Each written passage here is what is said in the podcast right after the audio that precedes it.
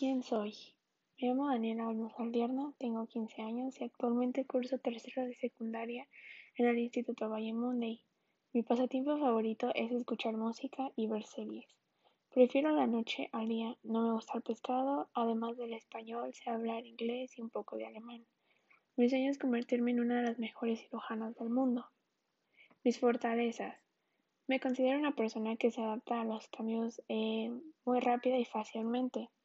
Puedo pensar con claridad, rápido y soy capaz de resolver problemas en momentos de mucha presión. Puedo hacer todo lo que quiera si me lo propongo. Mis debilidades. No se me da muy bien manejar mis tiempos, por lo tanto suelo encimar muchas actividades y a veces por la misma razón no concluyo ninguna.